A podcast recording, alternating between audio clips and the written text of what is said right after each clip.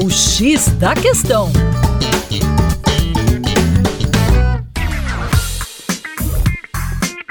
Salve, salve ouvintes, tudo bem? Eu sou o professor Percy Fernandes da equipe Terra Negra e hoje vamos falar sobre a vida oculta nos campos rupestres. Os campos rupestres são formados por gramíneas e arbustos que crescem sobre um solo pedregoso e pobre em nutrientes em geral no topo de serras e chapadas. Embora ocupem apenas 0,8% do território nacional, neles vivem cerca de 15% das espécies de plantas já identificadas no Brasil. Há tempos, ecólogos e botânicos se perguntam como tal diversidade consegue prosperar em solos com níveis tão baixos de fósforo e nitrogênio.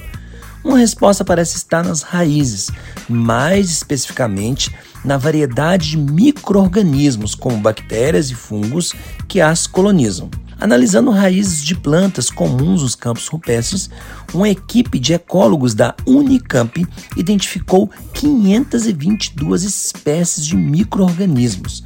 As comunidades de seres microscópicos das raízes de cada planta eram distintas, mas havia espécies compartilhadas, em geral microorganismos especializados no transporte de fósforo e na conversão da forma insolúvel para solúvel do mineral, que é absorvida pelas plantas ou capazes de reciclar o nitrogênio. As pesquisas mostram que os microorganismos têm um papel essencial na adaptação das plantas às condições extremas desse ambiente, como relata o estudo apresentado pela Unicamp. É isso aí. Para mais, acesse o nosso Instagram, arroba Terra Negra Brasil.